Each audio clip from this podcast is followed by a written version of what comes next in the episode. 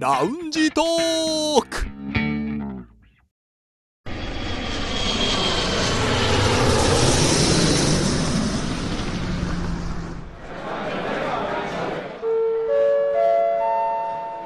ラウンジトークよりご案内申し上げます。このコーナーは空港のランチでフライトを待つ男3人が自分たちの興味ある情報を持ち寄って中国について語り尽くします。浦島太郎うんはい。まあもちろんこのお話はご存知ですよねえなんか最近ああ浦島太郎だなって思っちゃった瞬間がありましえて、えええーあまあ亀に出会ってえーとね、生き物に出会った話ではないんですけど あも、違うんですはいはいまあ、要はそれだけ年数が経ったとかちょっとね間の感ああ覚っていうのが抜けてるなっていう竜のが宮城にいた気分、そんな感じがあって、うんうん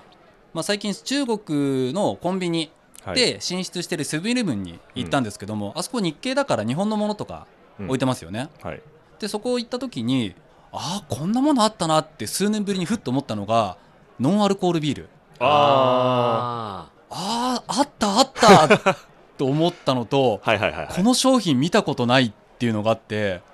あーすっかりとこの存在を頭の中から抜けてたっていうのを思ったんですよ。ー。うーん。私も最近ねあの日本のあの中国のあのネット配信で見たコメディとかギャグとかのアニメとかバラエティとかのこうパロディはいはい。見た時に、うんパロディ元がわからないんですよねああ。何。かの番組うのん風にやってもじってお笑いをしてるのにそれが何だかわかんないってことでちょっとショックを受けてだから確か浦島太郎だと思いましたよ玉手箱そのパロディから元をたどるというこう逆に進まなきゃいけなくなりますよどうやね。って笑えばいいのかわかんないっていうね、うんはい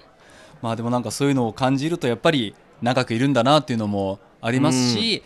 やはりちょっとアップデートもしたいので、ええもうね落ち着いたらうーん。一時的にちょっと日本ね行そうっですてねまたいろいろ見た上で戻ってくるってことはしたいなと早く思います。またね気軽に行き来できるようになるといいですねさて、北京在住の男3人が情報を持ち寄って中国についてああでもないこうでもないと語り尽くすコーナーラウンジトーク3連新です。今日の担当は私です。私が気になる話題はこちら。中国の超巨大な関羽像の建設は規定違反だった。三国志ゆかりの中国湖北省慶州市内に2016年にオープンした観光スポット観光義園内にある高さ57.3メートルの超巨大な関羽像は慶州市の歴史文化名城保護計画の規定に違反した建築物だったということですこれはレコードチャイナの11月18日付の記事です大きな大きな関羽像うんということなんですねこれねできた時確か話題になってました日本でもね写真とか見たかもでこれが2016年にできまして、あはえーそれから3年後ですね2019年4月に規定違反が明らかになり結局移転が決定したということです、でそしてこのニュースの中でご紹介しましたけども違反したという部分制限があるということでこの歴史保護区では24メートル以下でなければならない建物は、うんうん今回のカウンゾの場合はもう2倍以上ですねそれくらい大きなものを作ったと。なぜこうなったかというと、最初の申請段階で建設業者は台座部分だけの高さを申請してうん。でそのままずっと建設を進めていったはあなるほどねおー最初台座を見たらうんうん範囲内だねとうんでそこからどんどんどんどん上に伸びていっまあ 本体はねたということはそのままにされてしまったとい足うこがとでですきね。胴体ができっていうあれ高くねってなったわけですからねはいはいで業者側も胴体部分の追加申請をしなかったためにこれが明らかになったということですねそしてその業者建設業者が中国メディアに言うにはギネスの新記録を目指そうとして当初は高さ88メートルの予定だったけれども、まあ、歴史的なところと近いということを考慮して低くしたとうん。まあ考慮した上で57.3メートルに抑えたという認識だったわけですねまあ、譲歩したということですようねん譲歩したけども譲歩しきれずという感じがそうまあしょうがないですうんまあ、そして、まあ、今更ながら発覚したということもありますので、まあ、市民うん関係者からは行政の不満も出ているということです。であの像ね私も見ましたけどあのこういうポーズのねこういうポーズの、うん あの今こう言ってたけどこう躍動感のあるね左左腕かな片腕を前にこう構えて槍を反対の手で持って後ろにこう伸ばしてる感じを、こううんなんかうん孫悟空が均等運でこう飛んでくようなポーズはいはい。。そうですすね。のそういうちょっなんとでしょう。ちょっとあの、忍者が走るポーズって言うんですかそうね。そうそうそうあーみたいなこ確う勢いのある動きを固めたようなねあの像だったんでこれがなくなるって言ったらそりゃなんだよって地元の人は思うかもしれませんかにねまあ、。そうですね。急にぽっかり空が広くなるでしょうね。ねうんまあ、あるいはこれでね、その観光地としてやっぱ目指してて、それでやっぱ一つスポットができるわけですから、うんね、それがなくなるってなると、その時にお店をオープンしようとかいろいろ考えてた人とかも、なんだよっていうふうになるかもしれないですね。まあ、この次なる手はどうなるかは気になるところです。さて、この湖北省慶州市、関羽がゆかりのある地となっていますが、はい関羽が治めていた地なんですね、慶州市という場所は。はいそこで慶州についてちょっとクイズを出します。慶州クイズ、はい、なんでしょう問題。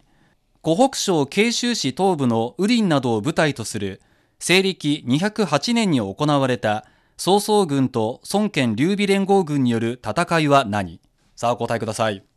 わかんない。今もう完全に答えあれ三国志だと思ったら違った戦いの名前だ ったあのー結構本当のクイズにしてみました。うわ、これ難しい。曹操軍と劉備軍曹操軍と孫権劉備連合軍が戦う連合とうんう。軍ん。えでもこれはね九州、のあ戦いとのかじゃーない映画にもなってますあよあったね。わかったわかった。わかったああちあれだ。あ今中とか今 ちょ中国で言おうとそしうた、ねじゃあ日本語でどうぞ劉さん石壁の戦い。はいく。そーいやはい。言っときゃよかった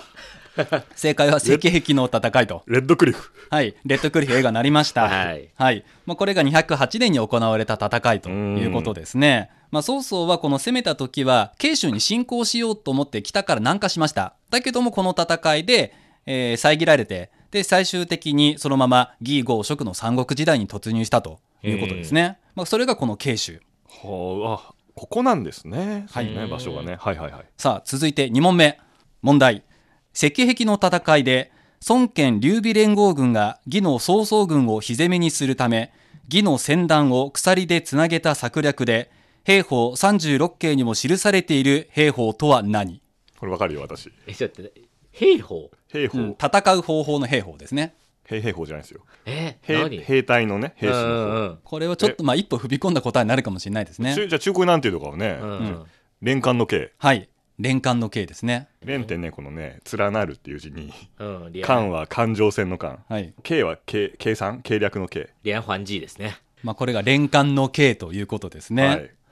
まあ、この時、まあ、水上戦だったので義の軍はあーそはのいはいはい船での戦いに不慣れで船酔いが起こるとそのためうんうにじゃあそれぞれの船をつないで安定させたらいいじゃないということをこう外側からうん策略として言われてうん。結局つながってるから右往左往できずでそこに火が入ってくることで義軍は大敗したということですね。そのきっかけになったのが連環の刑です。リアンファン G ですね。連環 G ね、はいののがいらないわけだ、はい連環刑って書くからね連環中そう国でだすと、ね。連関係とも言いますね。連関のうん系、うんもしくは連関係。まあ、これが慶州にね、まつわはるいクイズということでした。う劉んさん勉強になりましたね勉強になりましたね。これ今度使ってください連関係。中国を友達に連そう環まるで連環刑だよ って あんまり ね、そういうのないと思う。それでは、少し話を戻しまして、関羽像が高さが57.3メートルあると言いました。はいもう本当に超巨大なんですけれども、うんじゃあどれくらいの大きさかっていう比較を出してみようと思います。同じくらいの高さのものとしては、日本だったら京都にあります当時の50の塔。うんうん。これが54.8メートルあります。あ関羽像が57.3で低いんだ50の塔が54.8だからだから、へー50塔より高いってことね関羽の方がそうですすねごいですね。五重の塔に関しては木造建築で日本一の高さのものなので、えーそれをさらに、まあ、見下ろすぐらいの高さの関羽像ということですね、うん。なんとなくその高さのイメージが分かったかうんと分かってきました思います、はいまあ、57.3メートルの関羽像なんですけれどもじゃあ他と何あるかなと思ったら、まあ、日本の場合なんですけれども一般的な定義としてタワーマンション、はい。タワマンはいタワマン、はいね、高層マンションですけれども一般的な定義としては高さが60メートル以上で20階建て以上とのことなんですね、うほんううんほうほう。だからもうほぼ変わらないのでもう関羽像は タワタワーマンンションとですね。タワーマンですね。そう言えるんじゃないかなと思いカまンすゾはタワーマンションだった。ぐらいのものがありますさあここでこの高さのイメージがなんとなくできてきたかと思います、はい。さて問題ですお、来た。ははい、日本にある最も高い超高層ビルは何でしょうか日本の最も高い高層ビルうん。ええあれビルビルって言ったらあれじゃないえあれでしょえだからなんとかタワーとかではないですよねビルいですやよ、ね、なんとかタワーでしょそれでしょえどっち日本にある最も高い超高層ビルは何でしょうかスカイツリーいや俺スカイあ違うの入んないのスカイツリーはえそれだってツリーじゃんタワーじゃ ツなリいーはタワー木木じじゃゃないねえ から木じゃないからねスカイツリーはが、い、じゃあ、リュウさんはえ大阪のあああのの何でしたっけなんとか駅にある安倍のハルカスはいそれじゃないですかはいはいはいはい。もう答えは、アベノハルカスほですらね。えー超高層ビルなので、スカイツリー入んないんだうん。タワーやもんまあ、建築物とか もっと一般的な言い方になれば、まあ、タワーとかも入りますけれども、はいさっきさっきツリーじゃんって言ってたでし ょツリーじゃんってもうツリーやもツリーじゃんっていうのはまあそういう木です からねそうそう木造建築やったらもしねもうそこまで来ると50建築物でもないと。はいんはい、まあ安倍のハルカスねはい、アベノハルカスは、えー2014年にできまして高さが300メートルあありすますでそして梅田さんが答えたスカイツリーはもちろんご存知、えー634メートル武蔵の国の武蔵はいの頃ですね、になっていますさあこれが日本の高い建物では続いて中国の高い建物はい、これについても見ていきましょう、え2つの都市を見ていきます上海と北京まずは上海ですね、まあ、上海ももう高層建築物がいっぱいあります、えー上海と言いますと三大高層建築物はい、というものがあります、えーその3つを何かお答えくださいこれね私自信ありますよ建築物でしょはいこれこれはあの、はい大事あのツリーも入ってるので大丈夫です大あ丈の夫あのあのテレビのやつはい丸いやつはいはいはいはいよく写真に写っドンてるファンミンプータそうそうはいはい東方明珠名手塔ですねほこれまあ上海テレビ塔とも呼ばれますね、はいこれ一はでもあれでしょ一番だからそれがどれですか3番目ですよねこれはつそうですあ今のね一応リね問題リストがあって、はい、お二人の資料に、え3つ産業ありましてそれぞれ高さを書いています今劉さんが言ったのは上から3つ目で468メートルと書いている部分が、そこが上海テレビ塔が入ります私はいこれ全部わかりますよ、残り2つ1つが632メートルの高さそれもう1つが492メートルです632メートルが一番高いってことね、私だってこれ一番高いところは行ってませんがうん通り過ぎましたどういうでことそどれ ういうこと前前を前を前を、 途中前登ったとかじゃないですねうん、いや通私り過ぎたが行った時はまだできてなかったんあであすなるほどなるほど、はい、ああ見た見たドキュメンタリーを見た作ってるや つなんだっけうんなかなか出てこないでしょうかあでも正式名称は何でしたっけじゃあまあ答えとして名称は上海タワあ上海タワー、はいあーー日本語で言うと上海タワーになりますね高高さが127階ありますまあタワーと言いますけども要はもうビルですよね、 はいそうですねちょっと細ね長いねじれてるこうなんかデザインがね、おしゃれになねってじれてる、はいうん、後で検索しますじゃあはいもう一つの方もね、じはいゃあ言いましょうか、もう一つ492メートルあるものは、上海ワールドフィナンシャルセンター、これ森ビルでといすうとこねろ。あ森ビルが開発手掛けたところですね、形としては、一番上のところが空洞になっていて、ええ線抜きみたいな形にそうなっでてすねいるものです。あれ上展望台になってるんですよその線抜きの空間の上の部分そうですそこから中空のっていうあかのねいろいろ見渡せるんですねうんうん誰でも入れるんですか誰も入れます、えー室内の展望台ですうんね、うんうんでこの3つに関しては、ちゃんと角度選んだら、一箇所に全部収まるんですよね。あそうですねというので、とても圧巻の光景が広がるということですね。うーうんん映えるってことですかいやめちゃめちゃ映えますね、うん3つを入れて自撮りして結構選びますね場所はそうねだからまあそこは名スポットになってそうですねはいうんうんまあ、それくらい高いものが集まる上海はいでは続いて北京ですけれども、まあ、北京に関しては、まあ、これはもう問題にしてないです、まあはいこういうものがあるねってものを共有していこうと思いますけどもまず一つ目が北京中心ビルシティックビルえでーベイすジン・ねジョンシン・ダーシャーですね、はい、これは高さが528メートルありまして、地上108階、地下7階となっています。で、2018年にできたはいということで、もうだからこれはもう私たちがね、来て、うん、時に建設中で建したね設中でだんだん大きくなっていくなっていうこう様を見てると思いますね。私たちも言われましたもんあれが北京で一番高いビルになるんだよって言われましたもん、なるるほどでそれがどんどんどんどん高くなってって、ね、その日によってはなんか霧の上にあるぞみたいなあそうですねそれくらいの高さだった記憶がありますね。迷った時に便利あ確かにねあ方向へわかりねまあっちが東だとか分かるあのあー東西南北確認できますそうね。そうそうそう北京はそこ分かりやすいからそうですね、そうあっち側だからじゃあ長安街メイン通りはあっちだなとかねそうそうそうそうそう、うんいい目印になってますね。うんまあ、それが、えー北京にある一つのビルですね。でもう一つがえー405メートルの高さがあるこれはツリーですね。北京テレビ塔、うんこれも結構、ね、遠くからでもはっきり分かりまわすかよりね。ますね。これもね、上ちょっと登れて、なかなか景色はいいですよね。梅田さん行きましたもんね。番組でね行きました、ええでもあの時はもう冬だったんでめちゃめちゃ寒かったまあけそうど、ですねでも寒いなりにねこう空気が澄んでてうんいいいよいかった景ですよ色ねだったはいあとは、まあ、2つあるんですけれども国防3期、まあ、A ビルっていうんでしょうかね国防3期 A ビル国防3期 B ビル、はい。まあ、国防っていう北京の地区があるんですけれども、まあ、そこにあるビルなんですが、まあ、これも結構目を引きますね。そうですね。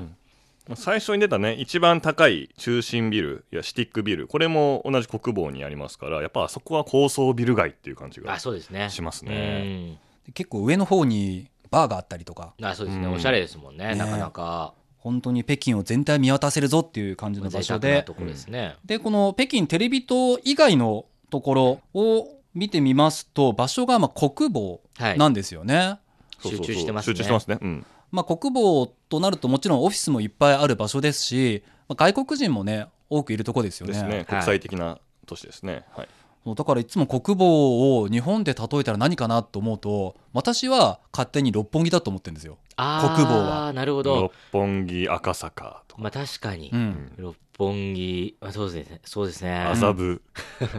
そうですね。まあ、どうしてもこう六本木だ港区あたりから抜けない感じはあるんですけどもはい。で、まあ、それだけいろんな国際色豊かな場所だっていう感じはありますよね。はい。さあここまで上海北京の高いものについてご紹介しましたじゃあ最後、まあ、高いところお二人は好きですか嫌いですか、うん。何か思い出ありますかってことを聞いていきましょう、リュウさんいかがですかいや、私はカメラで写真撮るのがすごく好きなので、高いところはもう大好きです。ただ、うんうん高所恐怖症なんですよ。だから、守ってくれるものがないと、すごく怖いっていうのが守本っ心てくれるものとは壁壁ですね。うんうんは壁とか、だから、要するに私、絶対にここからあの落ちませんからっていう保証が欲しいん ですよ。はいはいはいそれがないところはちょっと怖くていけないですね。あ。もうリュウさん世の中に絶対はありませんよ。いやいやいやうんいや、いやいやいや今。このスタジオスタジオやラウンジ の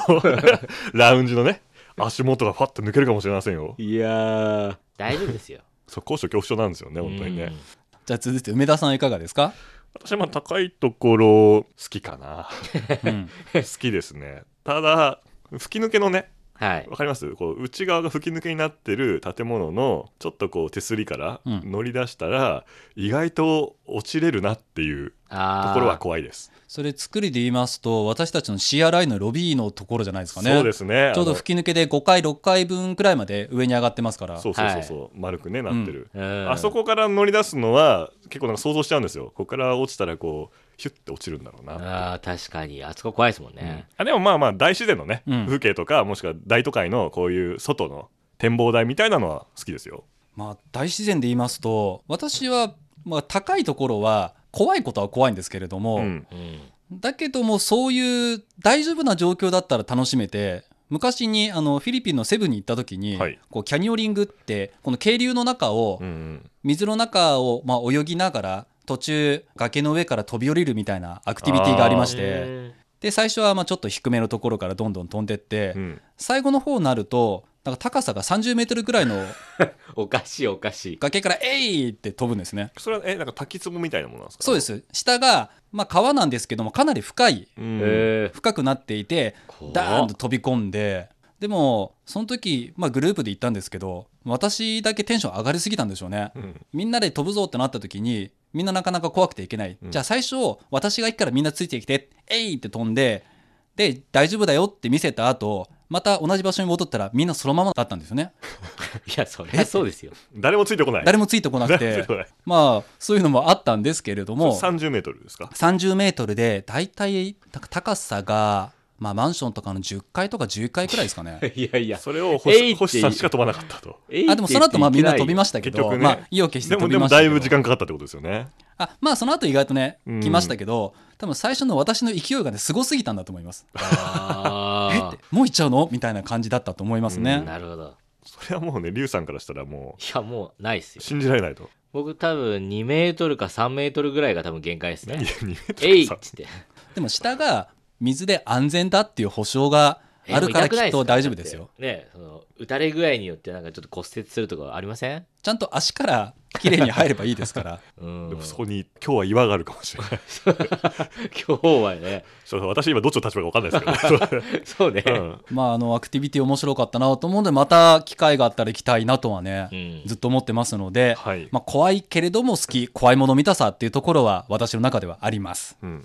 さあ今日はこの中国の超巨大な関羽像から、えー中国の高いビルそしてそれぞれの高いところ好き嫌いってお話も聞いてみました、さあそろそろフライトの時間となりましたまたラウンジでお会いしましょう以上ラウンジトークサーレンシンのコーナーでした